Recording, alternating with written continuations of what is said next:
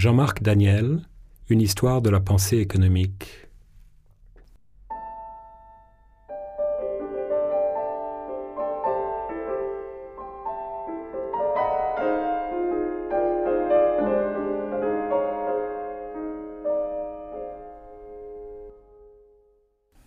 Propos de ce texte que je vais vous dire est un propos qui consiste à décrire comment a évolué dans l'histoire euh, la science économique et comment s'est construite euh, l'histoire de la pensée économique.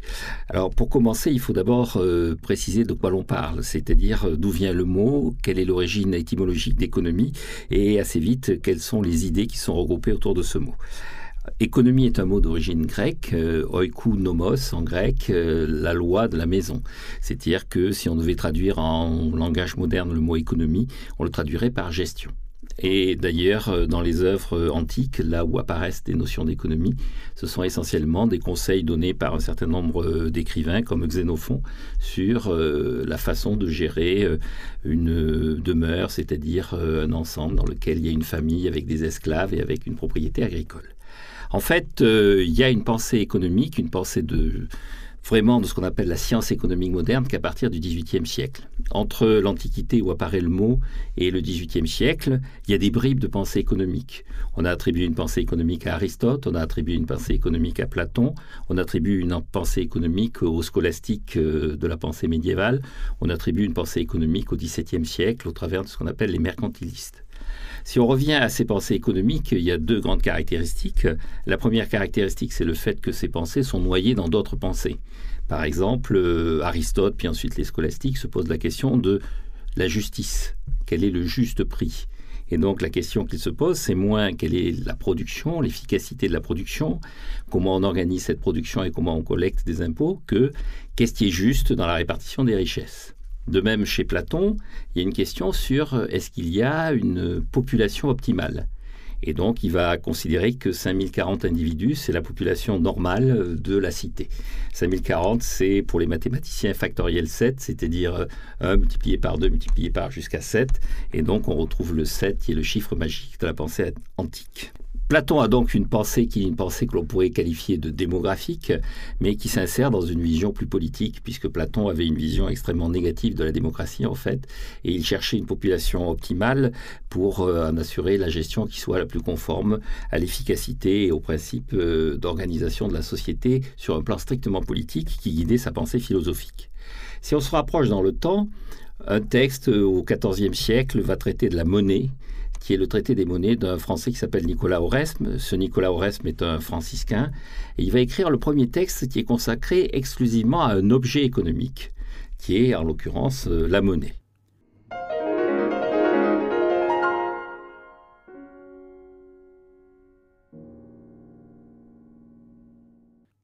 Objectivement, si on veut avoir une pensée cohérente, il faut attendre le XVIIIe siècle. Et là, on trouve euh, trois pères putatifs à l'économie. D'abord, l'économie de l'époque s'appelle économie politique. beaucoup de gens pensent que politique, ça veut dire que c'est un débat, ce sont des spécialistes de la science politique qui vont s'engager dans une réflexion autour de l'économie. Un certain nombre de gens vont penser qu'elle fait partie euh, d'un discours autour du droit, de l'organisation optimale de la société, des institutions. En fait, économie politique, ça veut dire économie, gestion politique de la cité. Donc, euh, à l'origine, la pensée économique s'organise comme une pensée sur les finances publiques. Le mot fait son entrée véritable à partir du XVIIe siècle. C'est un Français qui va écrire le premier traité d'économie politique, qui va être un traité de gestion des finances publiques, des conseils au roi, en l'occurrence le roi et Louis XIII, et ce Français s'appelle Antoine de Montchrétien. Alors de façon anecdotique, cet Antoine de Montchrétien recommande au roi d'augmenter la quantité de monnaie en circulation, et il va mourir comme faux monnayeur, ce qui prouve que c'est le premier économiste à avoir une attitude cohérente. Il donne des conseils, et comme le roi ne les applique pas, lui, il va essayer de les mettre en application. Cet Antoine de Montchrétien est un personnage euh, assez légendaire. Sur le fond, il n'a pas apporté grand-chose. On en revient donc au XVIIIe siècle. Pourquoi on peut penser que c'est le XVIIIe siècle qui voit apparaître une vraie pensée économique? Parce que c'est au XVIIIe siècle que l'on va essayer d'avoir une pensée sur la production, une pensée sur l'organisation de la production, sur la création de richesses, sur la productivité, sur euh, l'outil de ce qu'on appelle maintenant l'économie, donc l'outil économique, c'est-à-dire les usines, euh, l'agriculture, euh, l'organisation de la société autour de ces usines et de cette agriculture, qui ne soit pas immédiatement évidente. Ce que je veux dire par là, c'est que les gens du XVIIIe siècle, qui vont constituer la première école d'économie, vont essayer de répondre à un problème. Le problème, c'est la dette publique. Et ils ne vont pas répondre par cette forme d'évidence politique qui consiste à dire si je n'arrive pas à rembourser la dette publique, l'État n'a qu'à faire faillite, n'a qu'à faire banqueroute, comme on dit concernant l'État. Ils vont dire il faut essayer de réfléchir au lien qu'il y a entre la dette publique, la société, la production, les impôts qui permettent normalement de rembourser cette dette publique et essayer de voir si un mode d'organisation différent permettrait de rembourser la dette sans aller jusqu'au traumatisme de la faillite. Concrètement, à la dette publique, ils répondent non pas par la banqueroute, mais par la croissance économique. Alors qui sont-ils?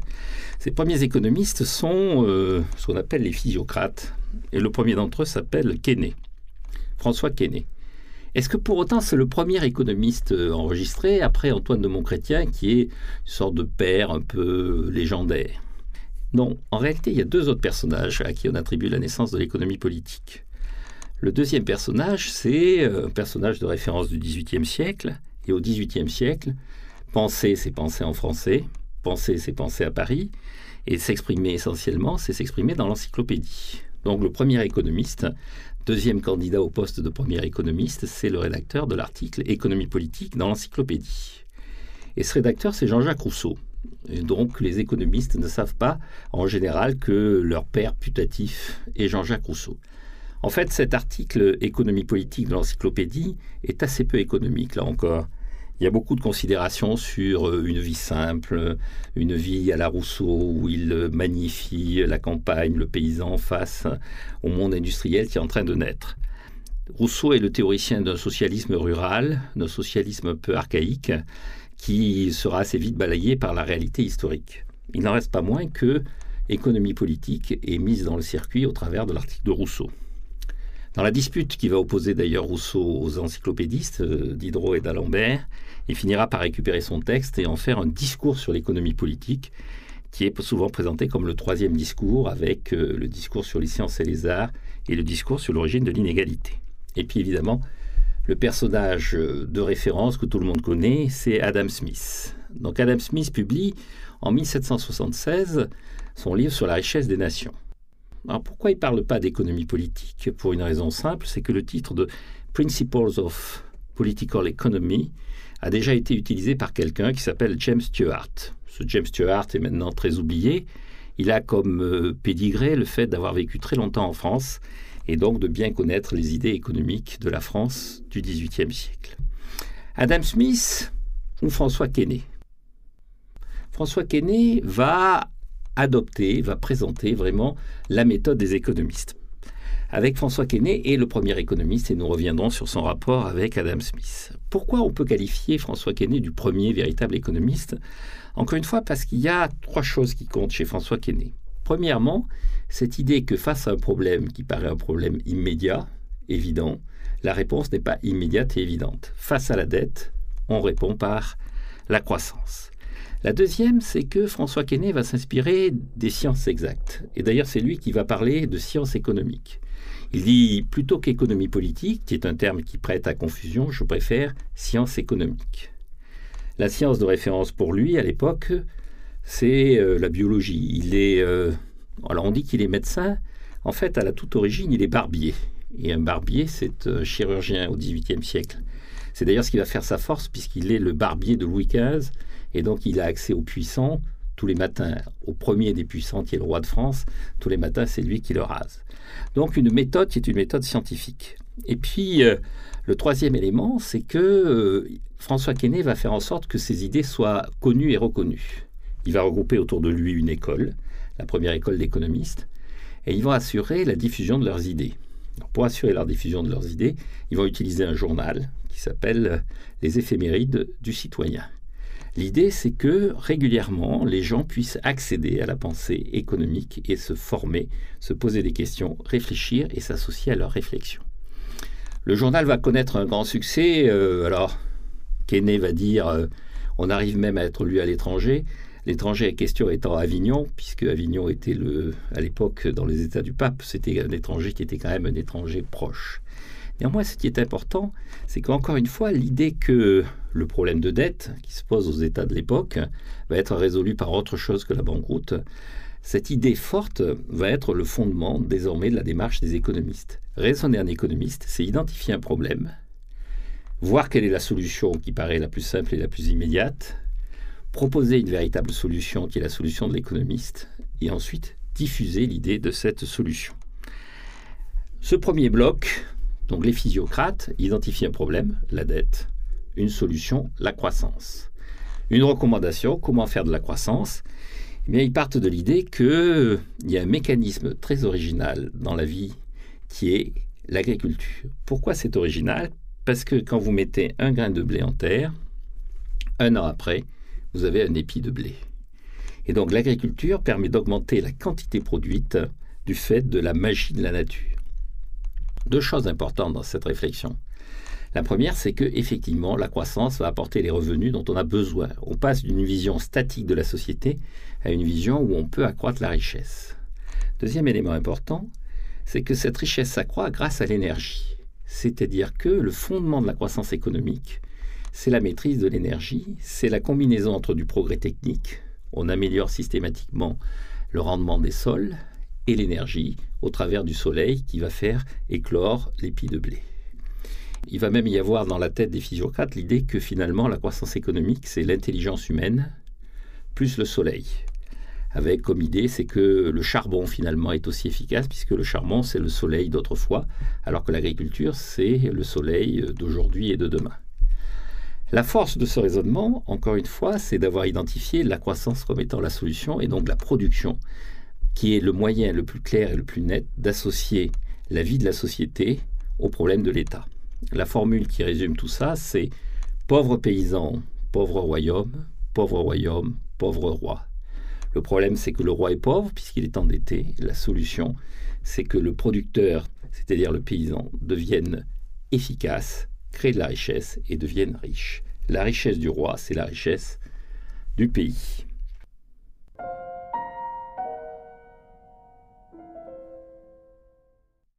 Adam Smith, dans tout ça, il va apporter deux choses. La première, il vit à Paris, et donc il fait partie des gens qui gravitent dans l'orbite intellectuelle des physiocrates.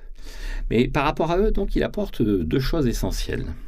La première chose, c'est que il va identifier l'efficacité dans le processus productif d'une forme particulière de l'intelligence qui est l'organisation du travail.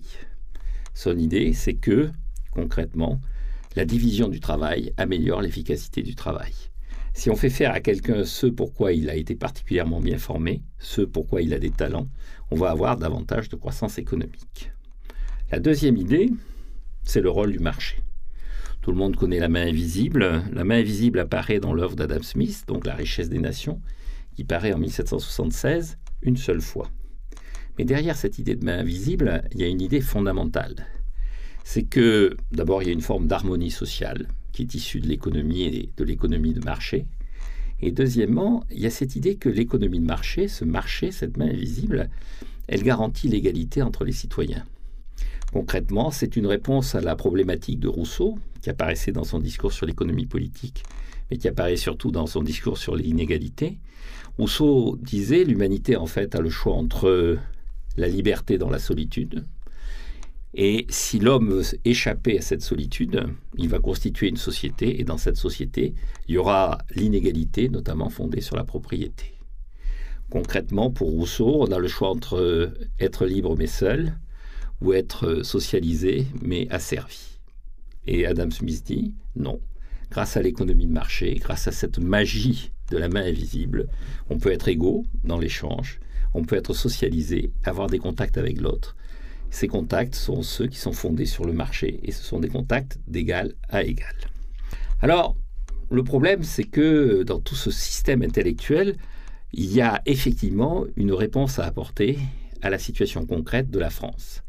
La France euh, est très endettée. Kenney va publier en 1758 son, ses propositions pour euh, améliorer la situation en lançant la croissance économique par le biais de l'agriculture, et la réponse ne vient pas. En tout cas, le résultat est plus que décevant puisqu'en 1789, la France est dans le mur de la dette et va connaître la Révolution. À partir de là s'enchaînent plusieurs écoles économiques avec toujours le même raisonnement. On identifie un problème, on cherche les solutions qui paraissent les plus évidentes, et puis on essaie de les dépasser pour apporter de véritables solutions. Avec euh, deux éléments de méthode complémentaires. Premier élément, normalement, on ne déclare pas que ce qui a été fait par les écoles précédentes est absurde ou est erroné. On dit je m'inscris dans la continuité de ce qui a été fait précédemment. Deuxième élément, je me veux scientifique. Et de même que Keynes pensait à la médecine, les économistes qui vont suivre vont se référer à une science qui va paraître une science objective et neutre. Alors l'école suivante, elle arrive après la Révolution française. Elle va naître dans l'économie dominante car ce que l'expérience montre, c'est que l'école économique qui tient le haut du pavé est issue de réflexions qui ont lieu dans l'économie dominante. À partir de 1815, l'économie dominante n'est plus l'économie française, mais l'économie anglaise. Et donc l'école qui émerge est une école essentiellement britannique. Elle va se caler sur une science et elle va susciter une réaction qui va être une réaction critique. Et à chaque fois qu'il y a une réaction, une affirmation qui va être avancée par cette école dominante, il y aura une réaction critique. Alors les physiocrates s'étaient déjà heurtés à une réaction critique. Cette réaction critique, elle était venue euh, de la tradition philosophique allemande qui était assez favorable à l'État. Et donc on appelle cette tradition critique euh, allemande du XVIIIe siècle le caméralisme. Pourquoi? Parce qu'en allemand, Kamer, c'est l'endroit où euh, l'empereur autrichien réunit euh, ses collaborateurs pour décider de l'avenir du pays. Les économistes qui incarnent cette tradition sont assez peu connus désormais. C'est des économistes euh, mélangeant la tradition italienne qui présidait au fonctionnement de la Cour de Vienne à cette tradition de, droit assez stricte et cette vision euh, assez rigoureuse du rôle de l'État dans la tradition germanique. À partir de 1815, l'économie dominante est anglaise, la pensée dominante est anglaise, et elle s'inscrit dans la continuité d'Adam Smith et des physiocrates. Concrètement, elle va être libérale, elle va croire au marché, comme le pensait Adam Smith, et elle va essayer de résoudre un problème qui est l'angoisse qui suit les guerres napoléoniennes.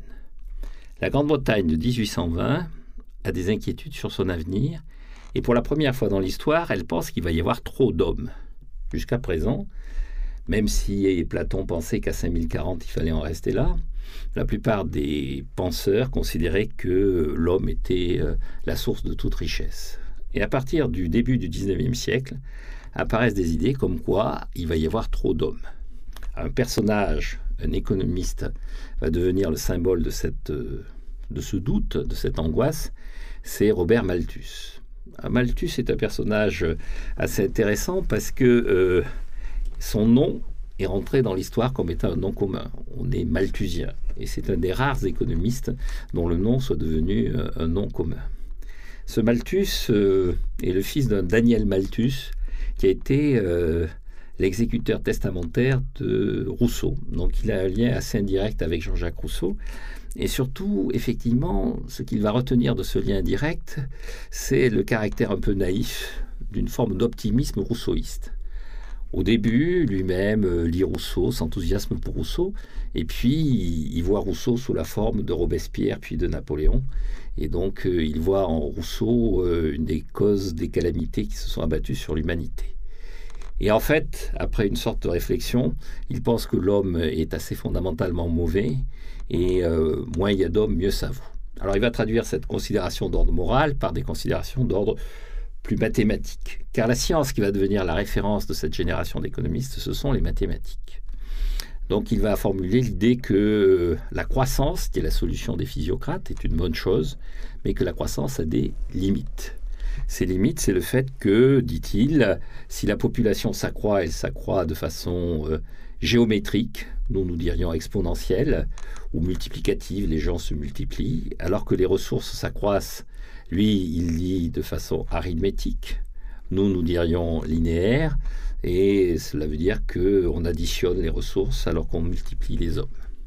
Au bout d'un moment, on va dans le mur, c'est-à-dire on va dans la pénurie et dans l'incapacité de la Terre à nourrir la population qui euh, est présente sur elle.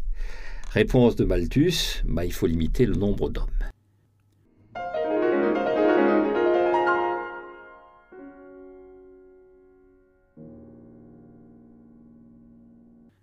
Quelqu'un va prendre le flambeau et quelqu'un qui va devenir l'économiste de référence de cette époque. Et ce quelqu'un, c'est David Ricardo. Ce David Ricardo va publier en 1817 un livre qui devient le livre de référence de l'école, de cette école qu'on va appeler des économistes classiques. Ce David Ricardo va mettre en avant euh, deux choses. La première chose, c'est que euh, effectivement la terre, euh, la terre anglaise, puisque le souci de Malthus, c'est l'Europe, c'est les terres qu'ils ont sous les yeux. Cette terre anglaise, effectivement, s'épuise assez vite. Et l'idée de Ricardo, c'est de faire en sorte que euh, on bénéficie euh, des terres et de la prospérité potentielle des autres territoires. Si la terre anglaise s'épuise, la terre américaine est encore euh, largement inexploitée et la terre française peut donner encore plus. Et ce que propose donc Ricardo, c'est le libre-échange. L'idée du libre-échange, c'est de mettre à disposition de la population anglaise, pour pas cher, le blé venu des États-Unis et de France. Alors ça paraît remarquable à l'époque, puisque euh, l'Angleterre vient de faire la guerre à la France et l'Angleterre vient de faire la guerre aux États-Unis. Et donc il y a l'idée chez Ricardo que euh, ce commerce va être euh, un moyen de dépasser les antagonismes et non pas seulement une solution aux problèmes économiques. La deuxième idée force de Ricardo, c'est que tous les individus ne sont pas égaux face à l'économie. Il identifie trois classes d'individus. Une première classe qui est constituée par les propriétaires terriens qui bénéficient d'un revenu qui est obtenu sans avoir à travailler. Ce revenu, c'est un loyer.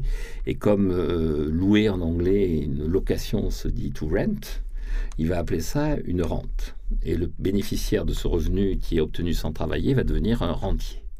Et ça va être l'objet de toutes ces haines et de toutes ces stigmatisations. Le rentier, c'est la personne qui détourne, à partir d'un droit, ici le droit de propriété, une partie de la richesse nationale sans fournir d'efforts équivalents. Puis il y a celui qui va fournir son travail, le salarié, qui recevra un salaire et qui est un personnage qui vit dans le présent, qui vit au jour le jour et qui euh, joue un rôle essentiel puisqu'il apporte son travail mais qui ne prépare pas l'avenir et puis celui qui prépare l'avenir, qui apporte les capitaux, que par la suite on appellera le capitaliste, et qui est celui qui a un rôle positif et un rôle beaucoup plus important que les autres, parce que lui, il prépare l'avenir. Il y a un mot qui circule à cette époque-là, mais qui est un mot d'origine française, qui a été inventé par un Français qui s'appelle Richard Cantillon, qui est le mot d'entrepreneur. Le capitaliste, pour certains, c'est donc l'entrepreneur.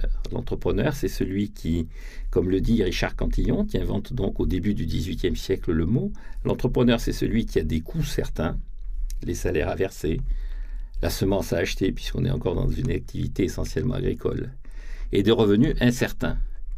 Les revenus incertains, c'est la récolte, récolte qui est dépendante de l'évolution du climat, de la situation objective que va lui donner la nature, qu'il ne peut pas prévoir. Et donc cet individu joue un rôle privilégié dans l'organisation de la société. Et donc euh, cet individu, il a un revenu qu'il appelle le profit. Et Ricardo va dire, une société se développe si on fait en sorte de maximiser le profit. Donc euh, un moyen qui est le libre-échange, pour permettre à toute la société, notamment britannique, de bénéficier des capacités de croissance de l'ensemble de la planète, un individu privilégié dans la croissance, qui est le capitaliste, qui va générer des profits. Les profits, ça prépare la croissance de demain parce que c'est l'investissement. Les profits, c'est la traduction du dynamisme de cet individu particulier qui est le capitaliste. Face à ça, il y a plusieurs économistes qui vont apparaître autour de Ricardo. Deux personnages jouent un rôle particulier autour de Ricardo. Un économiste qui s'appelle William Nassau Senior. Senior, c'est son nom. Et il va jouer un rôle particulier parce que, de même que les physiocrates avaient utilisé les éphémérides du citoyen pour diffuser leur pensée, William Nassau Senior va contribuer à la diffusion de la pensée de cette école d'économistes en créant un enseignement. Cette fois-ci, ce n'est plus une revue, ce n'est plus un journal, mais c'est un cours. William Nassau Senior est donc le premier à créer un cours à Oxford d'économie. Mais il va quand même garder l'idée de créer un vecteur sous forme de papier. Il va créer un journal qui s'appelle The Economist, journal dont euh, la pérennité va être assurée puisque ce journal existe encore et diffuse encore les idées de cette école, c'est les idées du libéralisme libre-échangiste du début du XIXe siècle. Ce William Nassau Senior va également, dans son cours, déterminer une présentation qui va être liée directement aux mathématiques. C'est-à-dire, il va présenter des axiomes qui fondent encore les idées économiques d'aujourd'hui. Ces axiomes sont au nombre de quatre. Première idée, premier axiome, l'homme agit en fonction de son intérêt. L'économie est la science de l'intérêt. Et toute activité humaine peut être décrite par l'économie parce que toute activité humaine est intéressée. Un certain nombre de philosophes vont mettre ça en avant en disant que l'économie est une science qui est cynique, une science qui est sinistre même, on dit à l'époque. Mais euh, Seigneur dit, l'homme est ce qu'il est, je ne choisis pas l'homme, je constate ce qu'il est, et je pars du principe que l'homme est intéressé. Deuxième idée force, c'est que l'homme résout ses problèmes. C'est-à-dire il n'y a jamais trop d'hommes la quantité d'hommes ne se détermine pas de façon euh, absolue à partir de considérations sur le rendement des terres, sur euh, la réalité de l'environnement. C'est l'homme qui détermine le nombre d'hommes sur Terre. Et en ce sens, l'histoire lui a rendu grâce, puisque Malthus voyait qu'il y avait trop d'hommes à 600 millions d'habitants, et nous sommes un peu plus de 7 milliards, donc on a pu se développer au-delà des angoisses de Malthus. La troisième idée force, c'est que il y a du progrès technique. Et donc, ce qui est important, c'est le progrès technique. Et quel est le moyen de faire accroître le progrès technique? C'est l'investissement. On retrouve cette idée de Ricardo. C'est parce qu'il y a un capitaliste qui fait des profits qu'il y a un investissement. Et parce qu'il y a cet investissement, il y a du progrès technique. Et parce qu'il y a du progrès technique, il y a de la croissance économique. Donc la croissance économique est importante, comme le pensaient les physiocrates, mais le vecteur de la croissance économique, c'est moins le caractère magique de l'agriculture que la détermination, l'enthousiasme, la volonté du capitaliste qui permet par l'investissement d'incorporer le progrès technique. puis le quatrième élément, c'est donc qu'il y a des rendements décroissants. C'est fondamental, c'est quoi cette idée des rendements décroissants? C'est que l'efficacité des terres s'épuise. Concrètement, Lorsqu'on met en culture une terre dans le bassin de Londres, on obtient beaucoup de blé. Lorsqu'on met en culture une terre dans le nord de l'Écosse, on obtient beaucoup moins de blé. Le rôle du libre-échange, c'est d'éviter d'avoir à mettre en culture les terres dans le nord de l'Écosse. En pratique, néanmoins, à la fin des fins, lorsqu'on arrive à la fin de l'histoire, à cette fin de l'histoire qui fait fantasmer toute l'époque, et dont Karl Marx parlera lui-même, à la fin des fins, on arrive à une situation dans laquelle, de toute façon, on est obligé de cultiver les terres écossaises. Donc, dans tout processus productif, on commence par utiliser les facteurs de production efficaces, et puis progressivement, on est amené à avoir des facteurs de production de moins en moins efficaces. Ça joue sur les terres, ça joue aussi sur les hommes. Quand on a embauché des gens, on commence par embaucher les plus déterminés, les mieux formés, les plus capables. Et puis, lorsqu'on veut continuer à produire, qu'il faut embaucher, mais on se retourne vers le marché du travail où on trouve des gens que l'on avait refusés dans la première vague d'embauche. Donc des gens qui étaient moins compétents, moins formés, moins déterminés, moins capables. Et donc, à partir de ce moment-là, un des problèmes de l'économie, c'est que augmenter la production, la croissance, se heurte à ces rendements décroissants. Le problème des physiocrates, c'est de ne pas avoir vu les rendements décroissants. Donc on a la croissance des physiocrates est une solution. Elle a un problème qui est le rendement décroissant. La solution, c'est d'utiliser les bonnes terres un peu partout à la surface de la planète et de faire du progrès technique.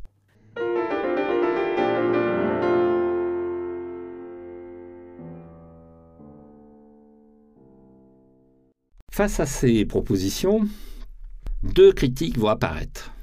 De nouveau, une critique qui va être assez systématiquement une critique étatiste. Face au libre-échange, la critique va être protectionniste. Donc, premier type de critique, une critique où vous proposez le marché, nous répondons par l'État et le protectionnisme. Ces personnages qui vont critiquer la vision de Ricardo et de Seigneur, ce sont les gens qui vont être dans la mouvance d'un économiste allemand qui s'appelle Friedrich List. List défend le protectionnisme en disant que le libre-échange, ça permet manifestement dans les propos même des Anglais à la Grande-Bretagne de bénéficier du blé pas cher des États-Unis et de France. C'est donc une façon pour les Anglais de capter de la richesse en France et aux États-Unis. Et donc il y a une forme d'injustice dans le libre-échange qu'il faut corriger en permettant aux Français, puis aux Allemands, puis à tout le monde d'acquérir un niveau de production, un niveau d'efficacité qui soit le même que celui du Royaume-Uni. En fait, derrière le libre-échange, il y a l'idée d'une spécialisation des euh, activités économiques. Chacun se mettant dans ce que Ricardo appelle des avantages comparatifs, c'est-à-dire là où il est le plus efficace, image qui est véhiculée par la parabole du drap et du vin. Or, dit Liszt, ces avantages comparatifs, en fait, ils sont non naturels. Cette parabole du vin et du drap, qui est un élément fondateur du libre-échange, rappelons ce qu'elle est.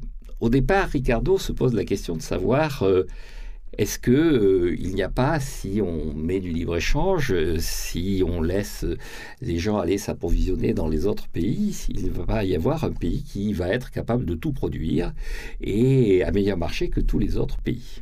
Concrètement, Ricardo se dit si on considère que les Anglais doivent aller acheter leur blé en France, est-ce qu'au bout d'un moment, ils ne vont pas acheter leur blé en France, euh, leur acier en France, euh, leur euh, textile en France, parce que systématiquement, les prix en France seront moins chers que les prix en Angleterre. Et il va prendre donc un exemple entre deux pays qui sont très typés. L'Angleterre qui produit du textile et qui peut produire du vin. On est au début du 19e siècle, on produit encore du vin dans le sud de l'Angleterre. Et puis le Portugal, qui est célèbre pour produire du Porto, donc du vin, et qui voit apparaître une industrie textile embryonnaire. Et il se pose la question de savoir, est-ce que finalement, effectivement, l'Angleterre ne va pas tout produire, le, drap et, le vin, parce qu'elle est très efficace sur le plan technologique, et le Portugal ne va pas, au contraire, dans une autre hypothèse, tout produire, parce que le coût de la main-d'œuvre est très très bas au Portugal? En fait, il fait un calcul euh, assez simple en comptabilisant le nombre d'heures qu'il faut pour produire le drap en Angleterre et le vin au Portugal.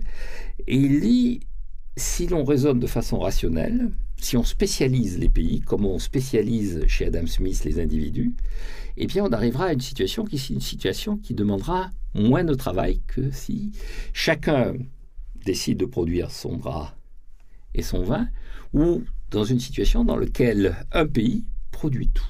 Il fait des petits calculs, des matrices, comme on dit maintenant, dans lesquelles il arrive à démontrer que si l'Angleterre produit le drap et le Portugal produit le vin, en réalité, in fine, la quantité de travail mobilisée dans les deux pays pour arriver à un même niveau de production est inférieure à une situation dans laquelle soit un des deux pays produit tout, soit chacun produit le drap et le vin dont il a besoin. C'est ça que Liszt va critiquer. Liszt dit, dans l'exemple que vous donnez, vous condamnez le Portugal à ne produire que du vin.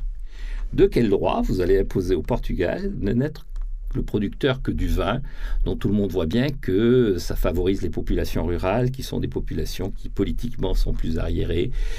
De quel droit vous imposez au Portugal d'arrêter son histoire dans une situation qui est de celle de producteur de vin? Pourquoi vous voulez le priver de son histoire? Et donc Liszt dit laissez le Portugal vivre, isoler le Portugal de l'Angleterre et le Portugal va se mettre à produire son propre textile, va montrer qu'il est aussi efficace que l'Angleterre probablement dans le textile. Et au bout d'un moment, eh bien, apparaîtra un certain type de textile au Portugal et un certain type de textile en Angleterre. Mais a priori, à un instant T, décidé qu'il faut obliger le Portugal à se limiter au vin est contre-productif et contraire non seulement à l'intérêt économique, mais à l'éthique politique. Ceci est le premier bloc de critique. Deuxième bloc de critique euh, qui arrive aussi d'Allemagne, c'est ce qu'on va appeler l'école historique allemande. Dans cette critique euh, qui est euh, centrée sur le fait que l'économie politique, la science économique prétend être une science. Et en fait, ce que vont dire les Allemands, qui sont très bien formés à la philosophie, qui sont attachés à l'esprit philosophique, c'est que cette prétention est ridicule. L'économie décrit des hommes, et on ne peut pas décrire les hommes comme on décrit des êtres mathématiques.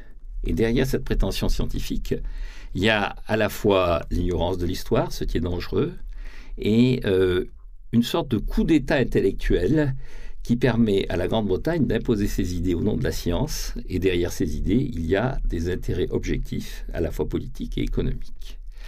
Le personnage qui est le plus en avant s'appelle Kniss, et il va mettre en avant ce qu'il appelle Das Adam Smith Problem en allemand, le problème d'Adam Smith, où il dit il y a une contradiction entre la main invisible, l'intérêt, euh, le marché décrit par Adam Smith, et tous les principes moraux que défend Adam Smith par ailleurs dans ses autres livres. Et donc, euh, Kniss dit, derrière tout ça, il y a une grande escroquerie intellectuelle. La science économique n'est pas une science, mais une machine à assurer le pouvoir du Royaume-Uni.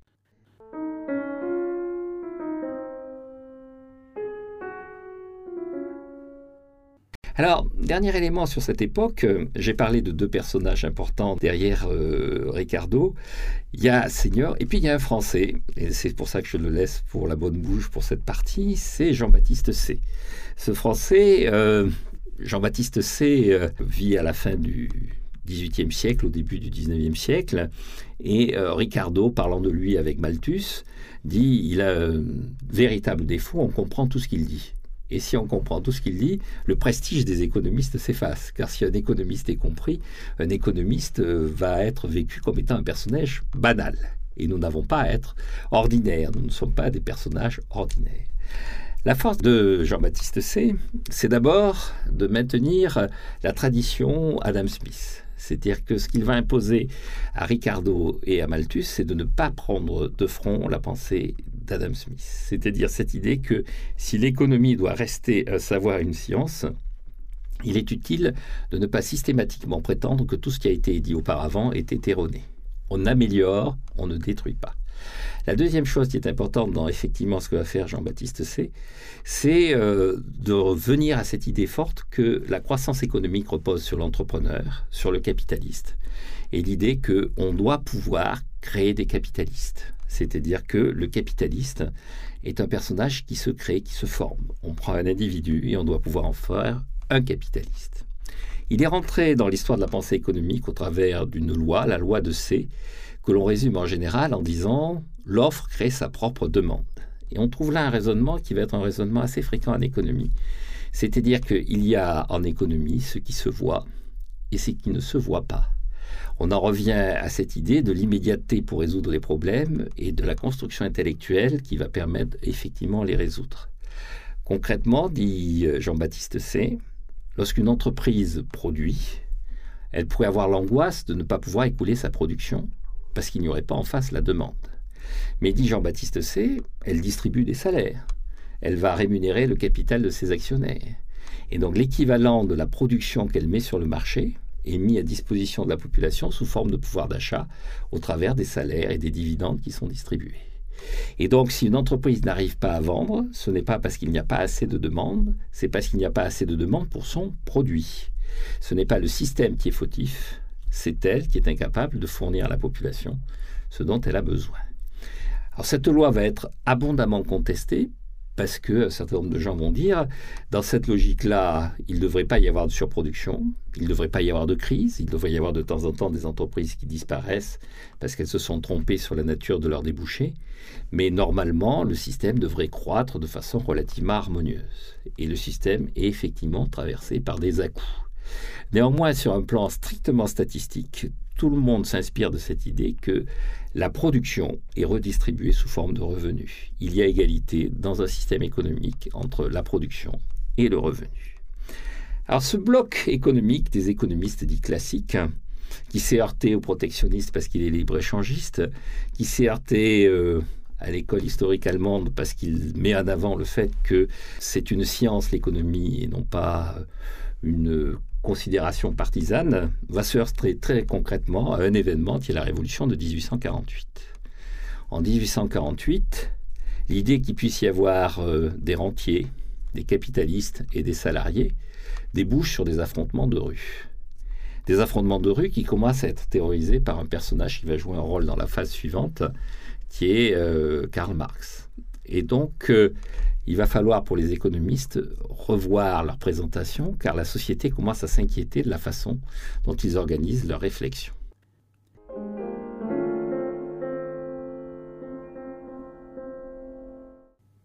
Arrive donc la troisième vague.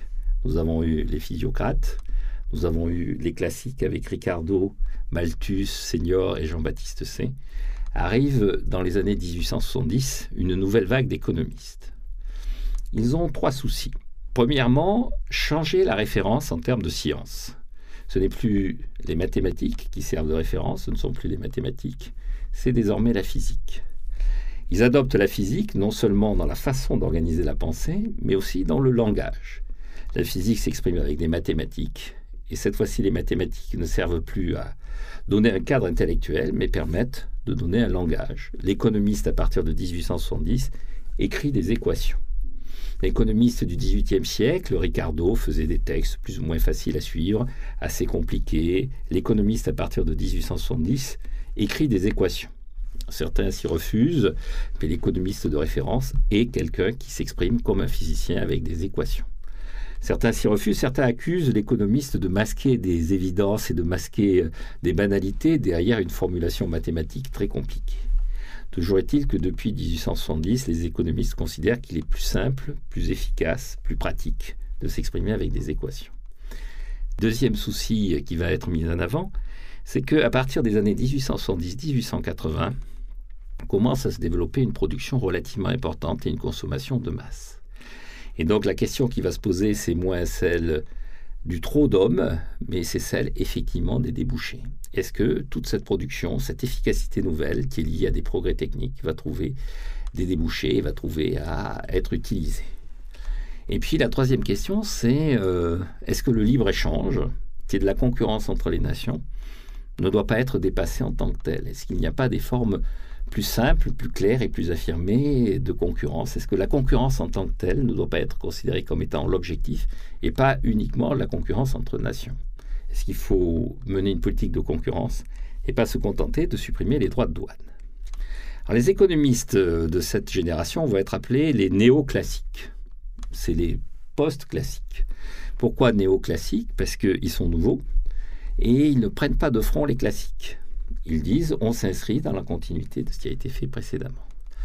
Le texte euh, le plus important probablement est un texte qui paraît en 1871, la théorie de la politique économique, Theory of Political Economy, qui est fait par un économiste anglais qui s'appelle euh, William Stanley Jevons.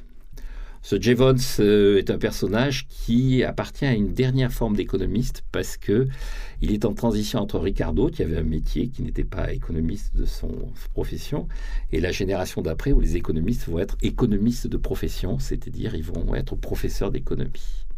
Il commence par publier des livres et puis il va devenir euh, professeur d'économie. Ce qu'il va apporter à l'économie, c'est donc la mathématisation de l'économie et un principe très important qui est un principe euh, de définition des prix. Pour Jevons, le prix n'est pas, comme le pensaient les économistes classiques, uniquement euh, la hiérarchisation des coûts.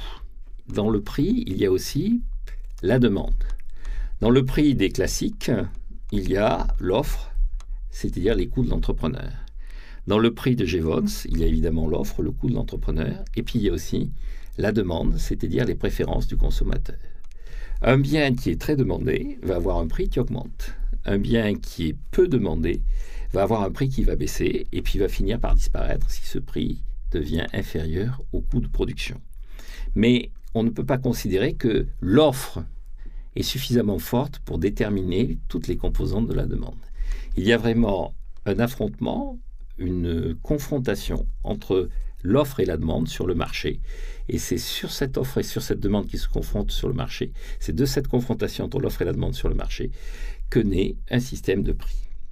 Deux autres personnages euh, s'associent à ça. Un Français qui s'appelle Léon Valras. Ce Français euh, va avoir un destin un peu particulier parce qu'il euh, est collé au concours d'entrée à l'école polytechnique. Il est reçu à l'école des mines et il en conçoit une forme d'amertume forte qui fait qu'il devient dépressif. Il ne finit même pas ses études à l'école des mines, ce qui fait qu'il a comme seul diplôme son baccalauréat. Résultat, il ne pourra jamais enseigner en France, puisque pour enseigner en France, il faut avoir des parchemins assez précis. Résultat aussi, il va s'installer à Lausanne, et dans les livres britanniques, il est présenté comme suisse, puisqu'il enseigne à Lausanne, et que pour les Anglais, l'idée qu'un Français puisse avoir des idées économiques intelligentes est une faute de goût. En pratique, il est français. Et euh, il va être le grand théoricien justement de cette confrontation entre l'offre et la demande sur un marché qu'il va appeler l'équilibre général calculable. Il affirme que à partir d'une modélisation de la demande et d'une modélisation de l'offre, on peut calculer un équilibre de l'ensemble de l'activité économique qui va donner un système de prix. Le troisième personnage important est un Autrichien. On a vu que la tradition germanique était plutôt opposée à l'économie de marché. À partir des années 1870, deux traditions apparaissent. Une tradition allemande, prussienne, qui va continuer la tradition euh, de euh, l'école historique, et une tradition autrichienne qui va se rapprocher de la vision franco-anglaise sur le marché, le prix, l'organisation autour euh, des choix des individus. Personnage qui et le personnage de référence s'appelle Menger, Karl Menger. C'est un économiste autrichien, un professeur, professeur de droit, puis professeur d'économie, et qui va euh, introduire dans les pays de langue allemande une logique anglaise et une logique très individualiste. Il va même aller jusqu'à l'idée que on peut décrire le comportement d'un être humain au travers de l'intérêt. On peut considérer qu'une activité est à rendement décroissant, mais arriver à l'idée qu'il va y avoir un équilibre général dans l'économie est une idée qui est une idée illusoire. La seule chose qui est importante pour lui, c'est le fait qu'effectivement, il y a un enjeu autour du prix. Le prix détermine l'attitude de l'entreprise, parce que si le prix est trop bas, l'entreprise ne peut pas dégager de profit et fait faillite. Le prix détermine l'attitude du consommateur, parce que si le prix est trop haut, le consommateur va se détourner du bien concerné. Et donc, l'élément clé de l'activité économique, c'est le prix. Alors, cette école euh, va assurer, par rapport à ça, deux mutations fondamentales. Dans la foulée de cette école apparaissent des enseignements systématiques d'économie et des postes de professeurs d'économie. Les héritiers de Jevons, Valras et Menger seront des professeurs, déjà enseignants dans un système universitaire organisé. Et en Angleterre, les deux personnages importants s'appelleront Alfred Marshall et Edgeworth. Ce sont des gens qui vont développer la présentation de l'économie, organiser cette présentation avec des équations et commencer à publier des manuels qui vont être utilisés par des étudiants. En France, l'économie commence un peu à s'éloigner du centre de la réflexion académique. Des gens divers apparaissent, euh, des juristes commencent à faire de l'économie, et euh, la formalisation mathématique voulue par Valras euh, prendra du retard, ce qui fait que l'économie devient vraiment, à partir de cette époque-là, un mécanisme intellectuel anglais. Et puis en Autriche, on voit apparaître des gens qui suivent la logique de Menger et certains vont devenir assez célèbres comme Bumbaverk, qui est un personnage dont le nom va frapper les imaginations et qui sera par ailleurs ministre des Finances à Vienne.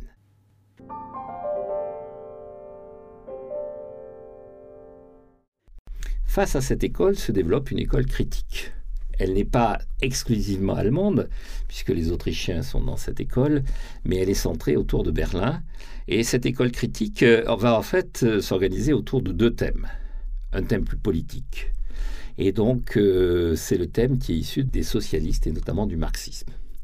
Marx a ceci de particulier, c'est qu'en fait, il écrit le premier tome du Capital en 1867 et il voit se développer cette école des néoclassiques.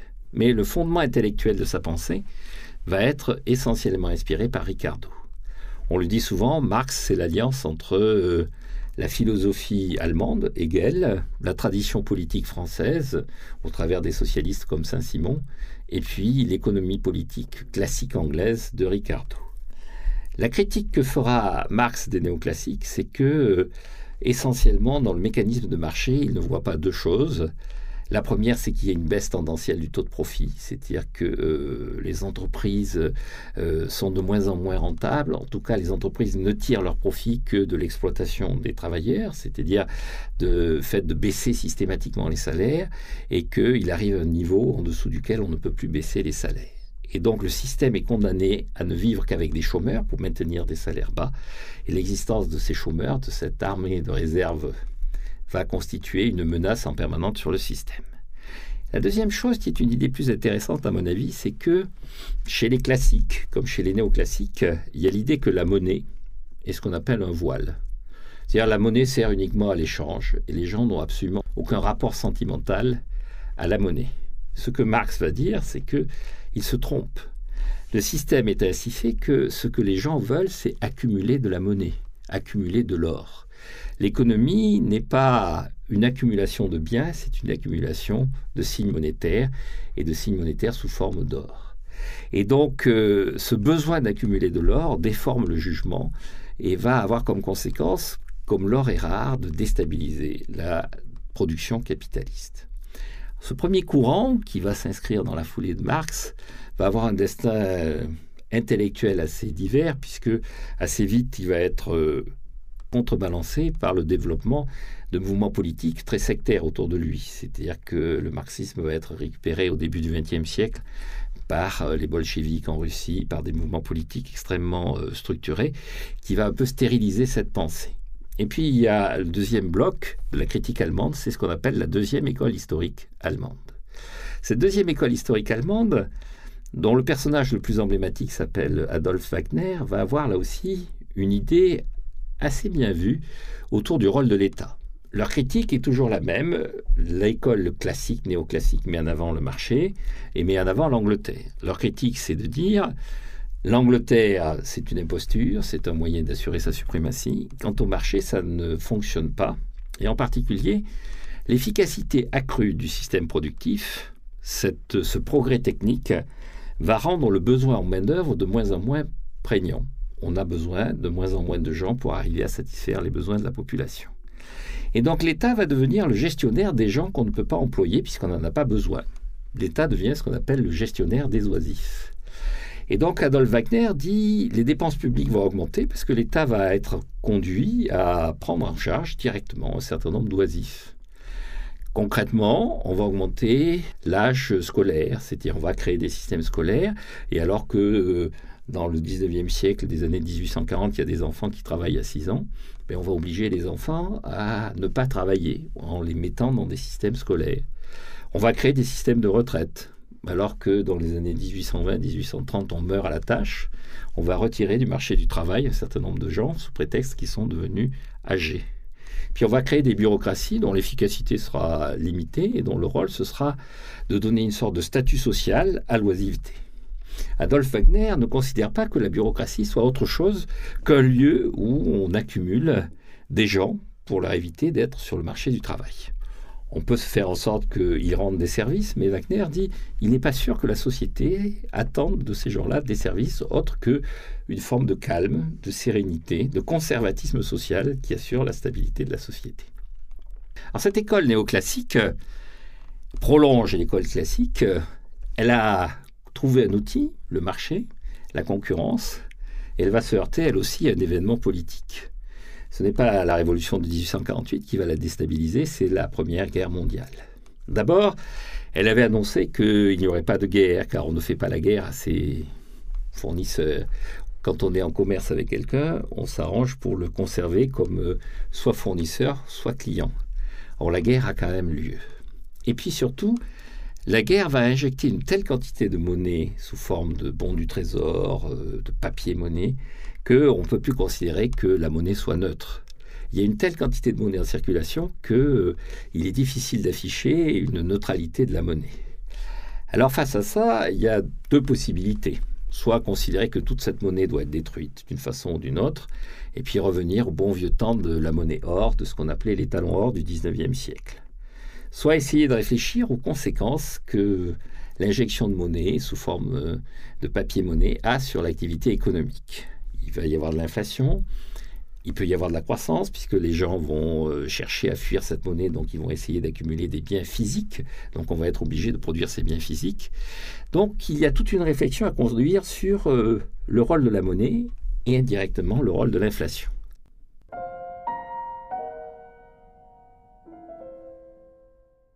Cette réflexion va débouché sur la publication en 1936 d'un livre par euh, un économiste anglais qui s'appelle John Maynard Keynes sur euh, qui s'appelle la théorie générale de l'emploi et de la monnaie et dont l'objet est de traduire effectivement comment doit évoluer la pensée économique face à deux problèmes qui clairement se posent dans ces années 30. Premièrement, la montée brutale du chômage et deuxièmement, le fait que les périodes d'inflation ont été plutôt favorables à la croissance économique. Et donc, euh, face à cette question simple, est-ce que l'inflation peut être un moyen de réduire le chômage? Cette école keynésienne va être marquée là aussi par euh, trois éléments clés. Premier élément, sur le plan de la méthode, on garde la physique comme référence et même euh, on va au-delà de la phase précédente, en ce sens que on utilise les calculs statistiques comme expérience du physicien. Concrètement, on va commencer à construire des modèles mathématiques, on va commencer à suivre la réalité économique des pays, on va construire ce qu'on appelle une comptabilité nationale pour essayer de décrire de façon statistique les pays et après faire des hypothèses sur euh, les liens qui peuvent y avoir entre certaines de ces quantités. On va se poser la question, par exemple, est-ce que le taux d'intérêt augmente ou diminue quand on augmente ou on diminue le déficit budgétaire? Donc on va faire des statistiques et on va développer un outil qui va permettre de vérifier ça de façon expérimentale comme le fait le physicien. Donc la méthode reste celle du physicien. D'ailleurs, les économistes de l'époque sont des mathématiciens ou des physiciens. Keynes a fait des études de mathématiques, il a fait un doctorat autour de calcul des probabilités. Deuxième élément, sur le plan de la méthode, à la différence des néoclassiques par rapport aux classiques, Keynes va dire tout ce qui a été fait avant était erroné. Et donc là, ça va créer un élément de déstabilisation dans le mode de fonctionnement des économistes, parce que si on considère que ce qui était avant été erroné, on se fragilise soi-même. On prépare pour la génération d'après ceux qui vont venir dire écoutez, vous-même, vous êtes trompé. Peut-être que vous pensez que ceux qui étaient avant vous se sont trompés, mais nous pouvons vous dire que vous, vous vous êtes trompé. Et donc, un des soucis de la génération keynésienne, post-keynésienne, ça va être de faire en sorte de revenir sur ce, cette démarche très brutale de Keynes. Et le troisième élément, c'est de basculer dans l'ordre des priorités le marché et l'État. Keynes dit concrètement, le marché n'a pas été capable de résoudre le problème du chômage. Dans une logique de marché, quand il y a du chômage, il faut laisser baisser les prix pour que les prix arrivent à un niveau d'équilibre. Il faut baisser les salaires. Or, en baissant les salaires, on a appauvri la population, on a maintenu un niveau important de chômage, on a créé un mécanisme de déflation, les salaires baissent, les entreprises n'arrivent plus à trouver de débouchés, puisque les salariés sont les débouchés des entreprises. Ils baissent les prix. Comme ils baissent les prix, ils ont besoin de réduire les effectifs parce qu'elles n'arrivent pas à faire face à leurs coûts. Donc, euh, elles recréent du chômage et euh, s'engage une spirale de déflation où les salaires baissent, les prix baissent, les salaires baissent, les prix baissent, et systématiquement tout ça se termine par euh, une accumulation de plus en plus lourde de chômeurs. Et donc Keynes dit, la réponse classique, néoclassique, c'est le marché et l'État est un parasite, est une réponse erronée. Il ne s'agit pas d'en venir aux extrémités euh, communiste que l'on peut connaître à l'époque où écrit Keynes en Union soviétique, mais il s'agit de reconnaître un rôle à l'État, et ce rôle à l'État va être d'être un élément de la demande. Dans l'exemple que je viens de décrire, le véritable problème, c'est que si les salaires baissent, les débouchés des entreprises baissent. Et donc l'enjeu pour qu'on retrouve un équilibre, c'est d'arriver à maintenir le débouché des entreprises. Et ça va être le rôle de l'État. Pour maintenir le débouché des entreprises, l'État va dépenser. La proposition de Keynes, c'est donc que l'État dépense pour maintenir les débouchés des entreprises. Alors ça se formalise de façon mathématique assez élaborée. Il arrive à la conclusion que la demande publique doit se substituer à la demande privée en cas de récession et de ralentissement de l'activité économique. Deux choses par rapport à ça. La première, c'est qu'assez souvent, on attribue à Keynes et aux politiques keynésiennes un rôle de soutien de l'activité économique par la consommation. Dans le chapitre 22 de la théorie générale, Keynes indique bien que la demande, c'est la demande des entreprises, c'est toujours l'investissement qui est le porteur de l'avenir. Et en ce sens, malgré toutes les critiques qu'il fait sur les classiques et les néoclassiques, il reste dans la logique c'est l'investissement qui porte l'avenir, c'est l'investissement qui porte le progrès technique. C'est grâce à l'investissement que l'on a de la croissance. Deuxième élément, Keynes constate que les entreprises, quand on leur assure une demande plus importante, peuvent euh, soit augmenter leur production, et à ce moment-là, on a réussi son coût, soit augmenter leur prix. Et donc l'inflation peut être une des conséquences de ce type de politique. Et Keynes dit c'est pas grave, l'inflation n'est pas un problème, ça peut même être un élément plutôt positif puisque l'inflation assure ce qu'il appelle l'euthanasie des rentiers. C'est-à-dire que grâce à l'inflation, on détruit le pouvoir d'achat de ceux qui sont les détenteurs de dettes publiques, de ceux qui ont un revenu sans travailler et qui attendent simplement que l'État leur verse sous forme d'intérêt leur revenu euh, hebdomadaire ou mensuel. Et donc, dit Keynes dit, si on augmente la demande, si on a de la croissance économique, des débouchés garantis pour les entreprises qui les incitent à accroître leur production, c'est une bonne chose. Si on a de l'inflation, ce n'est pas une si mauvaise chose que ça, puisqu'on fait l'euthanasie des rentiers. Alors cette école keynésienne va avoir euh, deux impacts. Un premier impact, c'est que c'est elle qui va assurer la transition vers la nouvelle puissance dominante. En 1945, la puissance économique dominante, ce sont désormais les États-Unis, et donc la pensée économique va basculer vers euh, les États-Unis. La deuxième conséquence, c'est qu'un certain nombre d'économistes vont quand même se dire que la façon d'appréhender les choses de Keynes vis-à-vis de ses prédécesseurs a été trop brutale et qu'il faut revenir à cette idée que euh, on doit réaliser ce qu'ils vont appeler une synthèse entre les idées des classiques néoclassiques et les idées keynésiennes. L'école keynésienne va donc devenir américaine et elle va assez vite être porteuse d'un message qui va se vouloir un message euh, de synthèse. Deux personnages vont jouer un rôle essentiel pour ça. Un premier personnage est le conseiller économique de Truman qui s'appelle Hansen, Aldwin Hansen, qui va rentrer dans l'imagerie populaire comme étant un des deux fondateurs d'un modèle qui va s'appeler ISLM. Tous les étudiants vont connaître ce modèle qui décrit euh, l'économie en deux marchés. Un marché de l'investissement IS, ça veut dire investissement égal savings, égal épargne. Donc il y a un marché des biens réels qui est organisé autour de l'investissement, puisque l'élément essentiel de l'activité économique, c'est l'investissement. LM, ça veut dire liquidité et monnaie. Et donc, il y a un marché de la monnaie, puisque la monnaie n'est pas neutre, puisque l'inflation peut jouer un rôle, puisque en situation économique, les gens diverses, les gens vont avoir des choix de garder ou de ne pas garder la monnaie. Et de ces deux marchés, vont naître des équilibres qui sont des équilibres qui vont être soit des équilibres de sous-emploi, c'est-à-dire des équilibres de chômage, soit des équilibres de plein emploi. Et donc le rôle de l'État, de la politique économique, ce sera de modifier ces équilibres entre la monnaie LM, l'investissement IS, pour arriver à l'équilibre. Concrètement, derrière ce modèle, il y a l'idée que dans l'investissement, il y a l'investissement privé et l'investissement public. Et la modification de l'équilibre IS passe par une augmentation de l'investissement public si on manque d'investissement privé. Hansen euh, va avoir cette caractéristique, c'est que c'est un économiste, c'est un professeur, et par rapport à beaucoup de professeurs européens, il devient le conseiller du prince. C'est-à-dire qu'on trouve une nouvelle forme d'économiste, l'économiste à l'américaine, qui est à la fois journaliste, qui participe à des débats dans la presse euh, populaire, le conseiller du prince, qui participe au débat électoral, et le savant, qui réfléchit à ce que doit être l'économie et qui développe une réflexion scientifique. Deuxième personnage important de cette époque, c'est Paul Samuelson.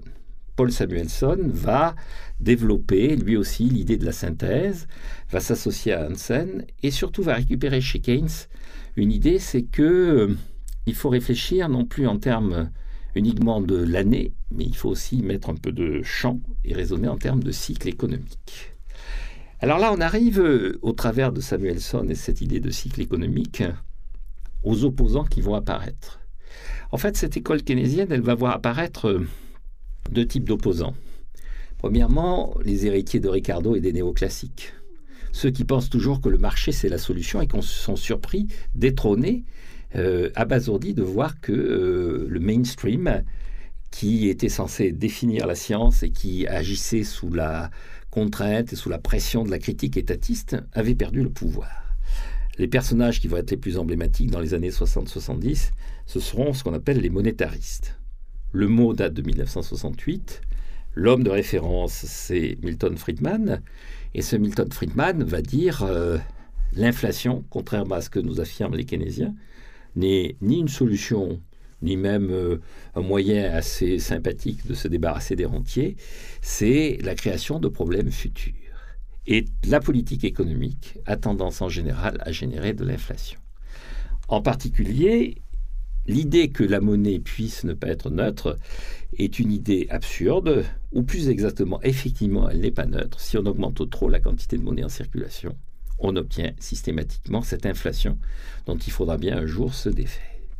Donc cette critique monétariste va être euh, un rappel ou un appel au retour vers euh, Ricardo, Marshall et les néoclassiques. Puis il y a une autre critique qui va se développer, qui va être une critique de tradition plus allemande, mais une tradition allemande euh, revisitée, qui va être une tradition réintroduisant l'histoire, dont le personnage clé va être Schumpeter. Que dit Schumpeter? Schumpeter dit deux choses. La première, c'est qu'il faut tenir compte de l'histoire, et tenir compte de l'histoire, c'est constater qu'il y a des cycles dans l'activité économique. Il introduit ce qu'il appelle la destruction créatrice. C'est-à-dire que l'économie de 1840 n'est pas l'économie de 1940, qui ne sera pas l'économie de 2040. Entre-temps, il y a le progrès technique, c'est non seulement davantage d'efficacité, mais c'est aussi de nouveaux produits, c'est de nouveaux modes d'organisation. Et il y a des activités économiques qui disparaissent parce qu'elles ne correspondent plus aux besoins de la population ou parce qu'elles sont dépassées par rapport aux nouveaux types d'organisation de la euh, production parce qu'il y a de nouveaux produits. Concrètement, euh, les diligences ont disparu parce qu'il y a de l'automobile, les chemins de fer sont moins importants parce qu'il y a de l'automobile. Concrètement, l'électricité modifie considérablement la façon de se chauffer et de s'éclairer. Et donc le progrès technique non seulement améliore la productivité, augmente l'efficacité du travail, mais modifie la nature du travail. Donc première idée de Schumpeter, il y a destruction créatrice. Deuxième idée qui est une idée plus négative, il dit sur le plan historique, l'entrepreneur, qui est le porteur de cette destruction créatrice, se heurte à un personnage redoutable qui est le planificateur. Le planificateur, c'est euh, euh, le représentant de la bureaucratie. Ce planificateur, qui a été, qui est monté en puissance avec l'école historique allemande derrière la loi de Wagner, ce planificateur qui est loisif, euh, magnifié, qui est le bureaucrate, a fini par prendre le pouvoir dans certains pays, notamment en Union soviétique. Alors ce planificateur, historiquement, apporte à la population une forme de sécurité absolument incroyable. Il garantit à la population une vie médiocre mais sûre. Entre l'entrepreneur, qui se remet en cause en permanence, qui prend des risques, qui dit à la population qu'il faut se secouer, qui s'il réussit devient immensément riche et donc suscite la jalousie, et le planificateur, qui dit à la population euh, dormez bonnes gens, je m'occupe de tout, tout est prévu, tout est organisé, votre destin est planifié, donc votre destin est sûr, garanti. Vous n'avez aucun risque, aucune angoisse particulière à avoir. La population choisira le planificateur. Et donc, euh, Schumpeter dit le personnage clé de la croissance économique, c'est l'entrepreneur, et la population, à un moment donné, choisira le planificateur. C'est en quoi il s'est trompé, car la population a fini par se débarrasser du planificateur. Alors, cette école keynésienne, c'est elle qui aujourd'hui se heurte de nouveau aux événements. L'école de Samuelson, c'est-à-dire l'école qui a organisé la synthèse, c'est elle qui a présidé à la politique économique, notamment de la puissance dominante dans les années 70-80. Dans les années 80, on change d'un keynésianisme travailliste, social-démocrate qui augmentait la dépense publique. Euh, on passe à un keynésianisme qui fait toujours du déficit budgétaire, qui fait toujours reposer l'activité économique sur l'action de l'État, mais un keynésianisme avec Reagan qui repose sur la baisse des impôts et un déficit budgétaire qui est lié à la baisse des impôts. Elle se heurte en fait euh, à la crise actuelle. Dans la crise actuelle, elle se heurte à, en fait, de nouveau à trois choses. La première, c'est la perte d'efficacité objective de la politique budgétaire, puisque les déficits budgétaires ont été très importants. Aux États-Unis, euh, à plusieurs reprises, on est allé jusqu'à 10% du PIB. Dans la crise de 2009-2010, on est monté à 13% du PIB. Et euh, le système productif, en regard, répond de moins en moins par de la croissance économique. Elle se heurte à une deuxième chose, c'est l'inflation. L'inflation, on la voit apparaître pour la première fois dans les années 70 à coup de choc pétrolier certains produits augmentent brutalement. Le prix du pétrole augmente deux fois brutalement au milieu des années 70 et à la fin des années 70, avec tout un débat sur le fait de savoir si c'est la politique économique qui est à l'origine de cette euh, hausse des prix du pétrole ou est-ce que c'est la hausse des prix du pétrole qui va perturber la politique économique Concrètement, est-ce que l'inflation explique la hausse du prix du pétrole ou est-ce que la hausse du prix du pétrole est à l'origine de l'inflation? Toujours est-il que l'inflation est là. Et alors elle se diffuse de façon plus ou moins organisée. Elle est assez redoutable dans certains pays, notamment dans les pays émergents, moins marquée aux États-Unis. Mais on sent bien qu'il y a une inflation qui est toujours euh, menaçante. Et puis troisièmement, il y a un doute qui commence à apparaître de la part des populations sur l'efficacité de ces politiques économiques, avec comme conséquence que chaque fois que on augmente la demande publique, on baisse la demande privée. Concrètement, le postulat de base du keynésianisme, c'était quand la demande privée baisse, bah, il faut augmenter la demande publique pour compenser. Sauf qu'en ce moment, quand la demande publique augmente, bah, ça fait baisser la demande privée, car les gens commencent à s'angoisser sur euh, ce que sera l'avenir des finances publiques si on continue à augmenter la demande publique. Les gens s'angoissent à partir du stock de dette. Comment l'État va-t-il s'en sortir face à la dette qu'il accumule? Et donc, ils se mettent à faire de l'épargne de précaution. On en revient à ce que les économistes euh, qui apparaissent appellent euh, équivalence ricardienne, c'est-à-dire une idée qui était déjà dans Ricardo, l'État ne dépense qu'au détriment du secteur privé.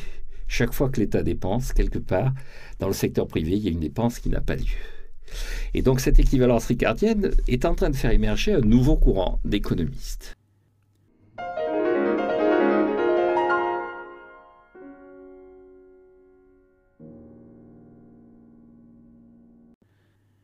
La nouvelle et cinquième école qui apparaît, c'est ce qu'on appelle la nouvelle macroéconomie classique. Cette cinquième école commence à avoir des prix Nobel d'économie prix Nobel d'économie qui existe depuis 1969, puisque Nobel ne savait pas ce qu'était qu'un économiste et ne pouvait même pas imaginer que l'on donne un prix Nobel à des économistes. Donc, prix Nobel par abus de langage, mais reconnu néanmoins comme tel. Ces prix Nobel d'économie, de plus en plus, ce sont des partisans de ce qu'on appelle la nouvelle macroéconomie classique. Dans la nouvelle macroéconomie classique, deux idées fortes. La première idée, c'est que euh, les agents économiques étant de mieux en mieux formés, ayant une culture euh, historique personnelle assez longue, ils vont anticiper les conséquences d'un certain nombre de décisions, à la fois de leur environnement, mais aussi des États qui mènent la politique économique.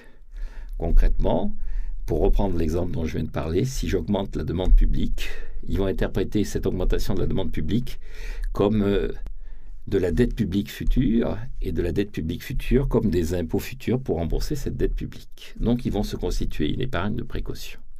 Donc premier élément, il y a des anticipations, ces anticipations sont rationnelles et on ne peut pas mener une politique économique sans tenir compte de ces anticipations.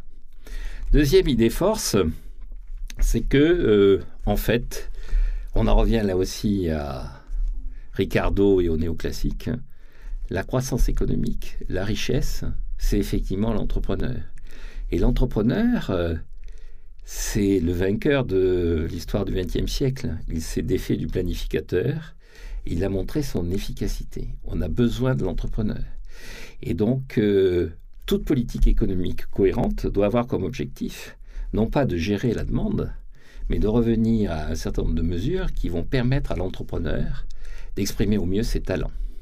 Concrètement, une société va se caractériser par des affrontements, non plus entre des riches et des pauvres, comme le pensaient les marxistes du XIXe siècle, non plus entre euh, les fonctionnaires et les non-fonctionnaires, mais vraiment entre les rentiers et les talentueux.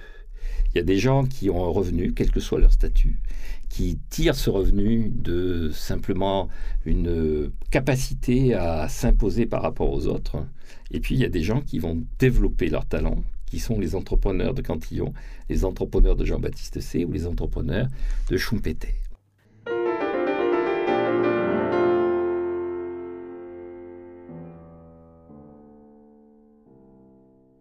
Alors face à cette nouvelle macroéconomie classique, qu'est-ce qu'on constate? On constate au stade où nous en sommes arrivés trois choses. La première, c'est que la nouvelle macroéconomie classique n'a pas encore assis son pouvoir comme Ricardo avait pu le faire en 1815-1820, comme euh, Jevons ou Valras avaient pu le faire dans les années 1870 ou Keynes dans les années 1930-1950. On est dans une phase de relatif désarroi avec comme conséquence une multiplication, comme toujours dans les situations où euh, on est dans une phase de transition, une multiplication des idées, idées plus ou moins organisées, plus ou moins fiables, plus ou moins pertinentes. À titre personnel, je reste convaincu que c'est la nouvelle macroéconomie classique qui va l'emporter.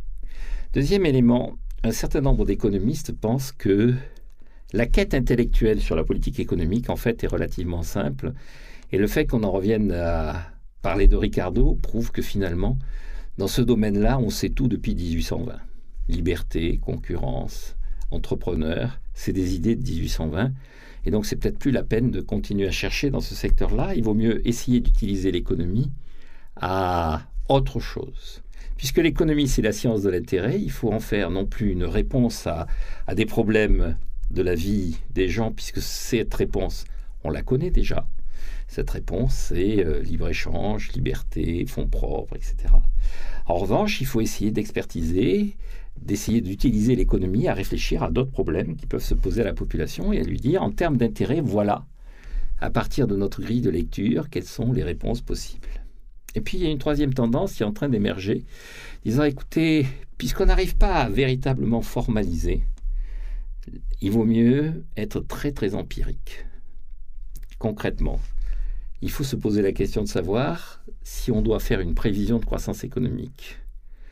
Est-ce que ce qu'il y a de mieux, c'est d'essayer de faire une réflexion sur les origines de la croissance économique, sur l'organisation du progrès technique, sur la façon dont une société construit sa croissance économique? Ou est-ce qu'il vaut mieux pas chercher des indicateurs avancés de cette croissance économique? Un exemple célèbre c'est l'exemple du lien qui entre la croissance économique et le moral du patronat belge. Si l'on regarde tous les indicateurs dont disposent maintenant euh, les services statistiques du monde, et que l'on confronte ces indicateurs à l'évolution de la croissance économique dans les pays développés, eh on s'aperçoit qu'il y a un lien assez fort entre l'évolution du moral du patronat belge et la croissance économique des pays de l'OCDE.